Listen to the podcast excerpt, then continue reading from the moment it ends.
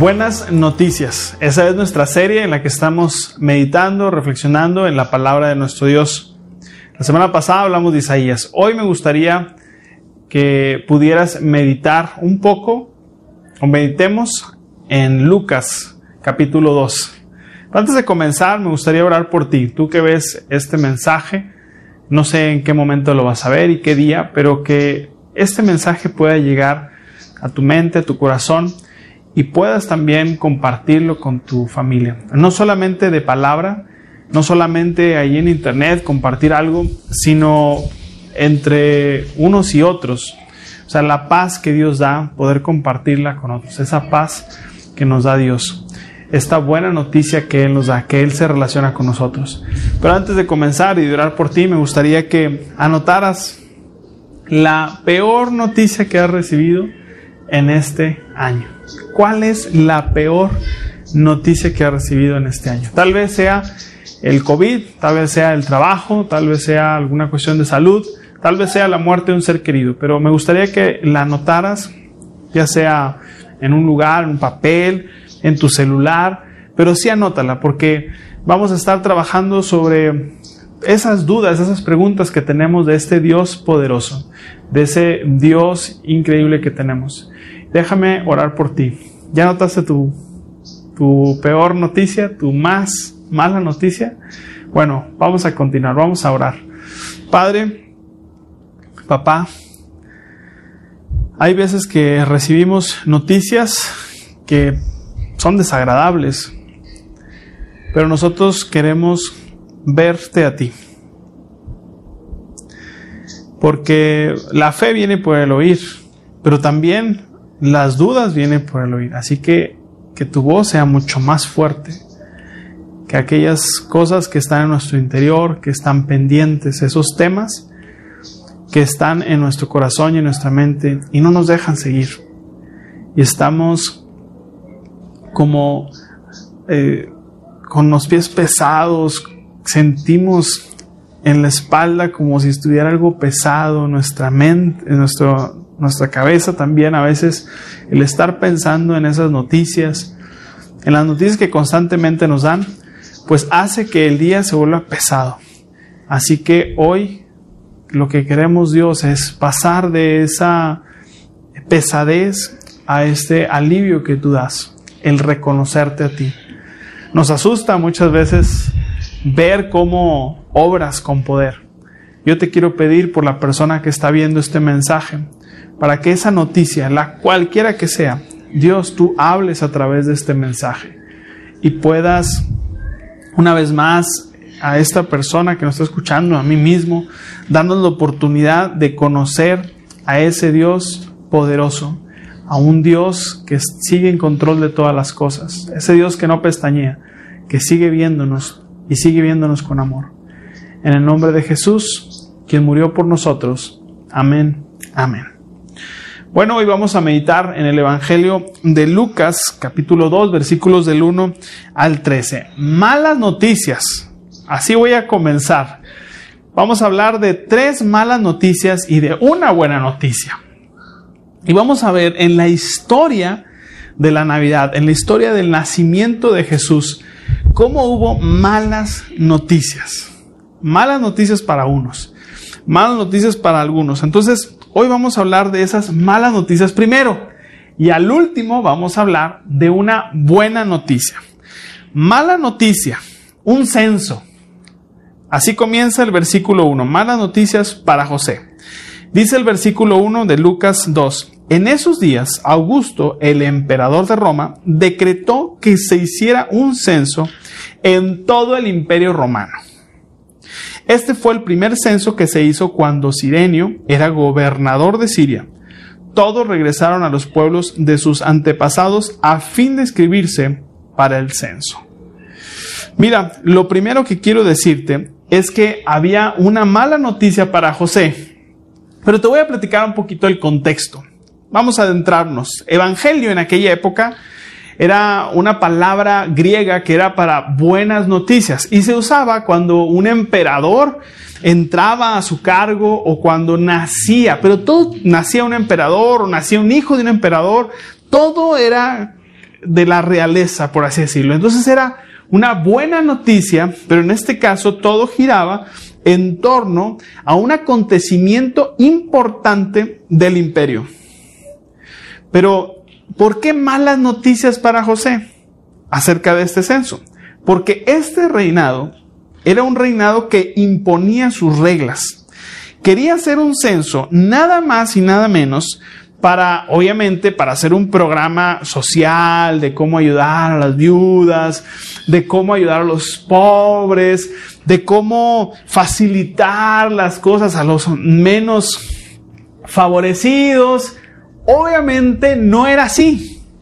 Hicieron un censo, los romanos, el imperio romano, para saber cuánto, cuántas personas había y cuánto iban a recoger de impuestos. De hecho, era un impuesto de la propiedad registrada. Por eso hicieron un censo en esa época. Una paz forjada con el poder, con la sumisión. Cualquier romano era casi dueño de cualquier judío. De hecho, hay reglas, hay costumbres en aquella época que si un romano iba caminando y se cansaba de cargar algo, le podía pedir a un judío, oye, cárgame mi mandado. Así. Y ni para las cocas ni nada, ¿eh? No crean. Era algo que se tenía que hacer. Y las leyes se diferenciaban si era romano o si era judío. No sé si te acuerdas ahí en Hechos, si no te platico más o menos la historia, pero cuando agarran a Pablo y lo empiezan a golpear, entre toda la turba, entre que sí saben o no saben quién es, lo empiezan a golpear y él dice, hey, soy romano. Ah, caray, espérame. O sea, no se pasen con él porque es ciudadano romano. Bueno, imagínate la opresión que estaba viviendo este pueblo judío con los romanos. Simplemente se hizo un censo para ver cuánto de impuestos podían recabar. Ahora, no solamente era, era un censo, sino que se tenía que mover José junto con María. Y tú sabes que en el tiempo, el, tiempo en el trabajo es súper importante. Porque de repente estás haciendo tu trabajo y oigan, vamos a hacer un censo. Pues es perder tiempo porque tienes que viajar, son gastos de ese viaje y además de todo, una mujer embarazada. En este caso, su esposa María. Entonces imagínate, quiero que hagas uso de tu creatividad y pienses en un hombre normal, judío, trabajador, que le dicen, oye, hay que ir a registrarse en el censo, tienes que moverte precisamente ahorita, que ya tenía preparada la cunita, el cuarto para que llegara el Mesías, eso importante, porque ahorita fue una mala noticia tener que moverse para registrarse en un censo de un pueblo opresor, que son los romanos, y que querían registrar a las personas para sacar provecho. Imagínate lo que le costó a José moverse. Jesús es lo opuesto a los gobernantes de su época. Y esto es algo que quiero que, que puedas tomar en tu corazón. Jesús es muy diferente a estos emperadores, a estos reyes, porque Él no impone, él cautiva con su corazón. Está buscando al pobre. Era un hombre que asustó a los demás. Era un hombre que asustó su liderazgo. Porque era un hombre que no buscaba el poder como todos los demás, sino que era diferente. Diferente a los contemporáneos. Pero José dijo, bueno, pues vamos a recibir al Mesías si este movimiento que vamos a hacer, ¿estará Dios en control de todo esto? Yo creo que es una de las preguntas que se hacía José. Sí, yo sé, se me reveló un ángel, me dijo que viniera, etc. Pero ese Dios habrá pensado o habrá este Dios pensado en todo este plan de movernos? Bueno, pues Dios está en la historia, entra en la historia y sigue la historia en su curso. Y José pudo haber dicho, échame la mano, está a punto de nacer tu hijo, el Mesías. Y ahora nos movemos. Malas noticias también para María. Llevó consigo a María, versículo 5, su prometida, cuyo embarazo ya estaba avanzado. Ahora, muchos de los que están escuchando este mensaje, o varios de los que están escuchando este mensaje, no tienen idea, no, no tenemos idea de esta experiencia de embarazo. Pero las mujeres van a entender muy bien. Una mujer que está muy avanzada en su embarazo. Mientras estaban allí, llegó el momento para que naciera el bebé. María dio a luz a su primer hijo, un varón, lo envolvió en tiras de tela y lo acostó en un pesebre porque no había alojamiento disponible para ellos. Un embarazo avanzado y viajando en un gran carro, en avión. No, en un burro. Y yo no sé si te ha subido un burro, pero el hecho de estar con el movimiento, mm, arriba, abajo, viajando, yo no sé qué pensó ella, pero estoy segura, si tú eres mamá, o sea, has tenido un bebé, o sea, has tenido la oportunidad y la bendición de ser madre, sabes todo lo que conlleva viajar o moverse en ese tiempo. Yo no sé si María, María ya estaba preparando el lugar para el Mesías, para el Hijo de Dios, María era una mujer que no tenía experiencia, era su primer hijo y se cree o se dice que era un adolescente. Entonces María iba con esta mala noticia de que no encuentran un lugar donde pueda nacer el Mesías. En el siglo segundo se formó una tradición que Jesús había nacido en la parte trasera de una casa, en una cueva donde estaban los animales. El pesebre estaba empotrado en el piso. Posiblemente le ayudó una partera. Entonces, quiero que puedas usar tu creatividad y pienses en una mujer que está embarazada, que tal vez ya había acomodado, había preparado en su casa todas las cosas, pero cuando se habló de un moverse, tal vez ella pensó, bueno, Señor, está bien, vamos a ir a un lugar, a lo mejor tú tienes algo especial para nosotros. Tal vez se formó sus expectativas igual que José, pues venía el Mesías a nacer. Pero ahí, al ir tocando en la puerta, en la casa de sus parientes, como todos habían ido a este censo, tocaban la puerta y sus familiares decían, no tengo lugar en cada casa. Y María tal vez en sus dudas pensó, Señor, ¿Dónde están los gastos médicos mayores? Tu dinero. ¿Dónde podemos? No tenían un lugar donde pudiera nacer Jesús. Una mala noticia para una mujer que está a punto de parir. Un hombre que va primero a un censo, a registrarse, a seguir con este dominio romano. Una mujer que no sabe dónde va a nacer su hijo. Y no hay peor preocupación. Si María es como las mujeres de ahora y de las mujeres de ayer, las mujeres de siempre, lo más importante para ella era su hijo. ¿Dónde iba a nacer su hijo?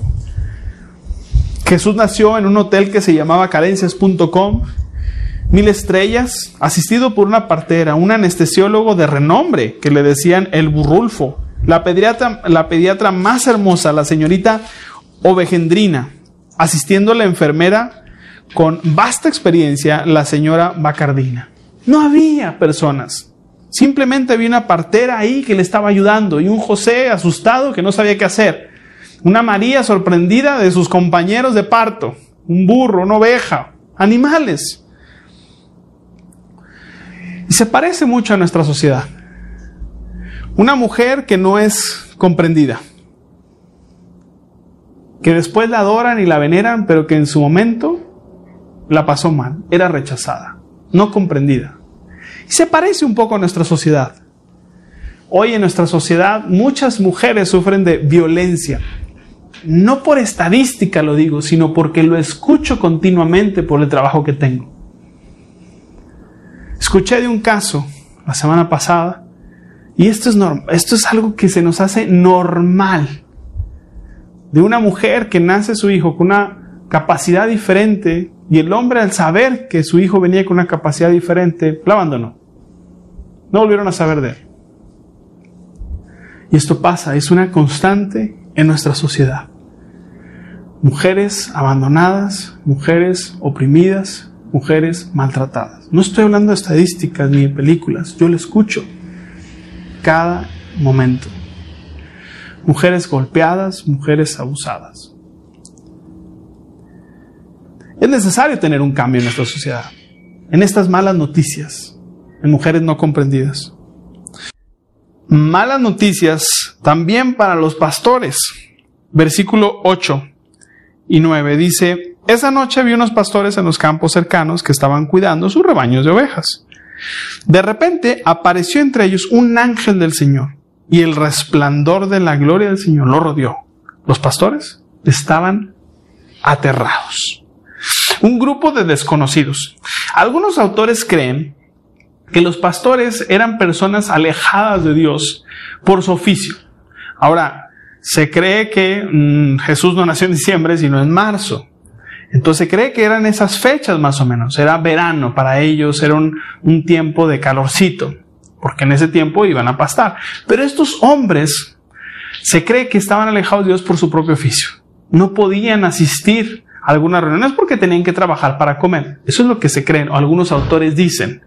Pero dice que el ángel se aparece y ellos están aterrados, muertos de miedo por lo que estaban viendo y por aquella revelación de Dios.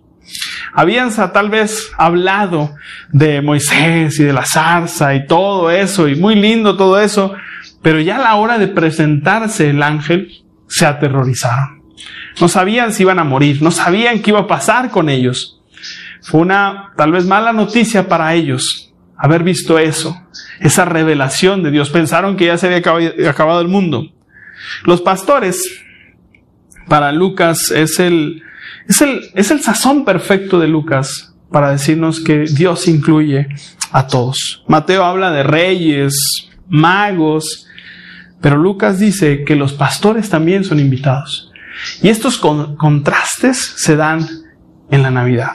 Reyes, pero también pastores, animales, en un lugar, un nacimiento crudo, feo tal vez, si hubiera estado la logística a nuestro cargo del nacimiento de Jesús, hubiéramos hecho muchas cosas. Pero el Padre quería dar un mensaje claro con todo lo que estaba sucediendo. Yo dejo que la historia suceda. Sé que hay opresión, sé que hay maltrato, sé que hay personas que creen que están alejadas de Dios, pero Dios se acerca con nosotros y entonces llegamos al cuarto punto, la buena noticia. Y son las palabras de los ángeles, del ángel, que dice versículo 10, pero el ángel los tranquilizó, no tengan miedo, dijo, les traigo buenas noticias que darán gran alegría a toda la gente. Versículo 11, el Salvador, sí, el Mesías, el Señor, ha nacido hoy en Belén, la ciudad de David. 12, y lo reconocerán por la siguiente señal. Encontrarán a un niño envuelto en tiras de tela, acostado en un pesebre. Y esta es la buena noticia. Tranquilícense. Dicen otras versiones, no teman. No sé cuál sea la noticia, tu peor noticia. Hemos visto malas noticias a un José que estaba ocupado haciendo sus cosas, trabajando en la carpintería, en la construcción, y de repente, oye, pues cambió todo, tienes que moverte. Pero pues, ya van a ser, no se podrá esperar un mes. No, no, no, esta es la fecha. Esta es la fecha que tienes que estar. Este es edicto de el César, del imperio romano. Una mala noticia, donde una mujer ya tenía su baby shower y todas las cosas listas para ese bebé, y el momento de, pero ya estoy avanzada, ya estoy a punto de parir, puedo parir en medio del camino. Pues no, tienes que moverte, María, también. Esa fue una mala noticia. Unos pastores que estaban aterrados al ver la revelación de Dios. Entonces llega esta buena noticia. Y lo primero que dice el ángel es, hey, no teman, tranquilos. Ese Dios sigue siendo el mismo, el mismo que tiene el control de todo, de la historia. Habrá mucho gozo cuando conozcan este mensaje. Hay gozo porque es un mensaje para todos, un mensaje que está diseñado para todos. Dice, buenas noticias, alegría a toda la gente, ricos, pobres, el que sea. Jesús nos dice, tranquilízate, hay un gozo, soy, hay un gozo, es el Salvador el que ha venido. No sé si te sientas como que quiero algo, Dios, sálvame de esta situación, de esta opresión, sea la que sea. Pues viene un Salvador, un Mesías, su, su, gobierno está por encima de todos los reinados. Jesús está por encima de todas las circunstancias. Dice, yo soy. Estos son los títulos que dice. Salvador, Mesías, el Señor como que atributos o son atributos que Jesús tiene. Va a ser el Señor si tú lo decides que sea tu Señor. Si tú decides que Él lleve tus pensamientos, si tú decides que Él sea quien dirija tus pasos, si tú decides decirle, Señor, no sé qué hacer, tú eres mi Señor, tú eres mi Dios y quiero confiar en ti. Nos dice este Señor, esta persona que es alcanzable. Este Mesías es alcanzable para todos. Esta paz que invita a todos y es intencional. La palabra Salvador es la misma palabra que se usa para liberar a un pueblo. Jesús es el liberador. Cristo es el que viene a salvar a todos de su sufrimiento. Lucas 1, eh, cuando María hace una alabanza, dice el versículo 51, su brazo 1.51, su brazo poderoso ha hecho cosas tremendas, dispersó a los orgullosos y a los altaneros, a príncipes derrocó de sus tronos y exaltó a los humildes, al hambriento llenó de cosas buenas y a los ricos despidió con las manos vacías. Este Jesús era la esperanza de ese pueblo. Ellos estaban, el pueblo decía, ¿cuál Dios? Y aquí está el emperador. esa es la buena noticia para ellos. Eran censo, um, impuestos, cosas demás que ponían una carga pesada. Pero este Dios, este Jesús no era así. Quiero concluir con el versículo 13 y 14. Dice, de pronto se unió a ese ángel una inmensa multitud de los ejércitos celestiales que alababan a Dios y decían, gloria a Dios en el cielo más alto y paz en la tierra para aquellos en quienes Dios se complace.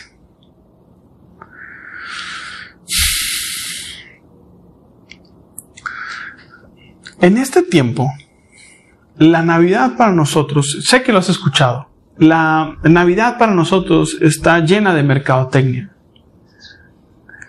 Nos hablan de cosas lindas, de buenas noticias, por así decirlo. Pero esas buenas noticias son muy egoístas a veces. Ay, me van a dar mi aguinaldo. Ay, me van a dar esto. Ay, qué buena noticia. Pero la buena noticia de Jesús va más allá de eso. Eh, Jesús asusta de hecho, muchos pasajes cuando se presenta a Dios están aterrados. Porque es bien diferente estar enamorado de una imagen, de un concepto, de algo, que verlo de manera real. Y creo que estamos en tiempos donde estamos viendo a ese Dios. No a ese pesebre que está esa imagen de ese pesebre perfecto, donde la vaquita está limpia, la ovejita blanca completamente, y todo el, pesebre está como muy bonito. Nos gusta. Pero la imagen que presenta Lucas no alcanzamos a verla, pero es cruda, es difícil, es fea. Te lo voy a explicar. Hace algunos años fui a la casa de unos amigos y cuando llegué a su casa,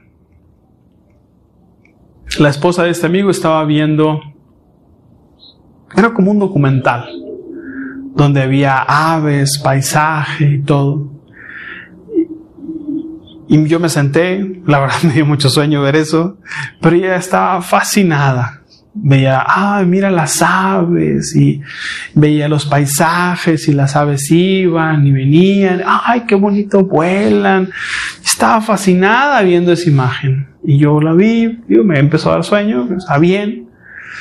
En ese momento me subí al cuarto y regresa mi amigo y me dice, oye, ayúdame a sacar un ave que se metió a la casa. Cuando bajo las escaleras, lo primero que vi fue a esa misma persona, a ella, la esposa de amigo, con una cara de terror, como si se hubiera metido un roedor a su casa. Estaba así con los ojos saltones, callada y así como que asustadísima. Y ave estaba muy lejos, pero ella estaba dentro de la casa, entonces estaba asustada. Entonces bajo, la veo y la veo así. Creo que muchos de nosotros nos gusta ver ese Jesús en las imágenes, en las películas, en estas cosas buenas, pero cuando se presenta, cuando se presenta ese Dios, nos asusta, nos sorprende, porque nos gusta ese Dios que podemos manipular a nuestro antojo y no ese Dios que se presenta y es soberano y está buscando no solamente tu bien, sino el bien de todos en esta Navidad. Yo espero que en esta Navidad busques y esté en tu intención ayudar a otros, no solamente en esta Navidad, sino que sea tu propósito de vida, bendecir y servir a otras personas, aquellas personas que menos tienen y dejar de ver en nosotros Ay, no, es que qué mal. Yo escucho a muchos cristianos decir, ay, ay Dios, no sé qué hacer, la fila está bien larga. No puedes hacer, ay Dios, como que no se ve la voluntad de Dios, porque la fila estaba tan larga para entrar a comprar el regalo.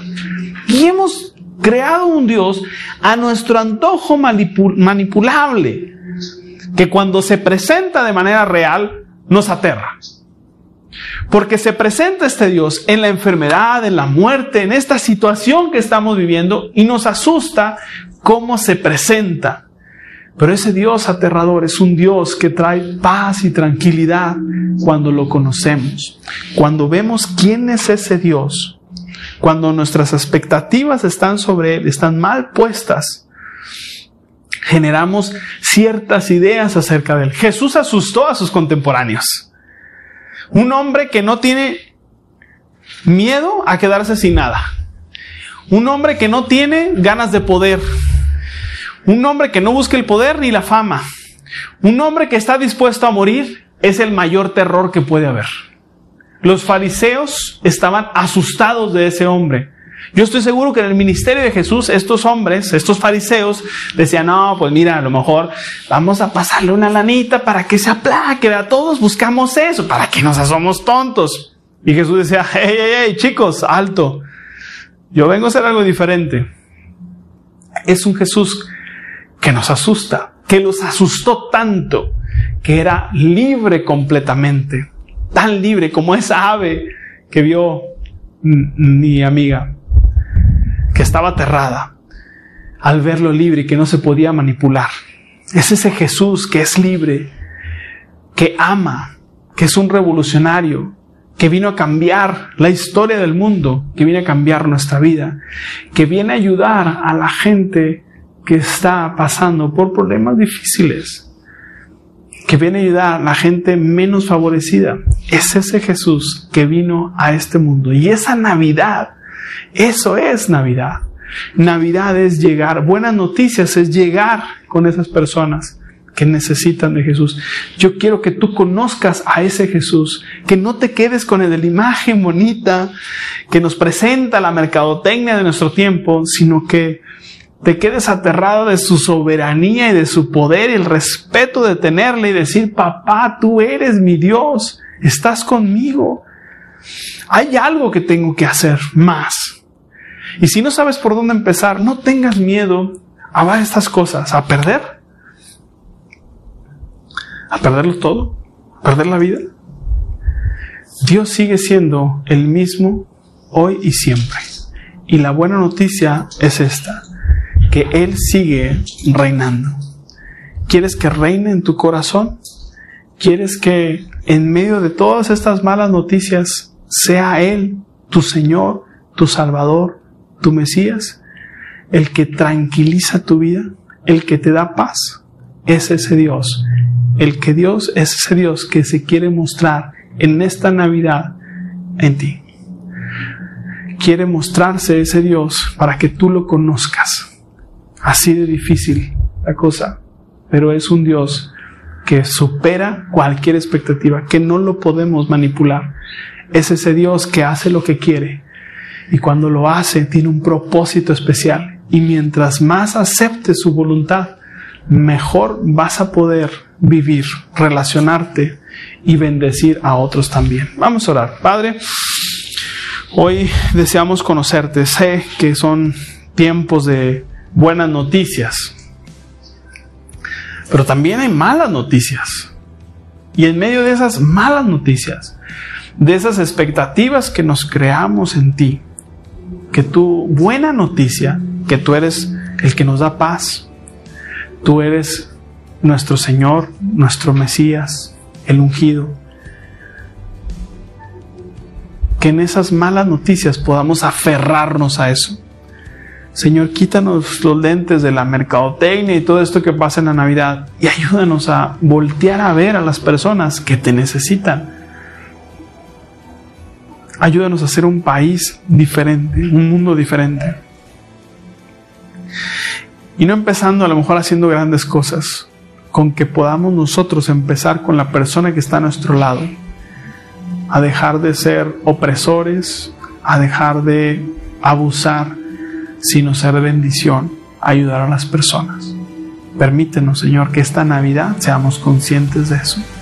En el nombre de Jesús, amén, amén. Que Dios te bendiga. Nos vemos en el próximo mensaje. Buenas noticias.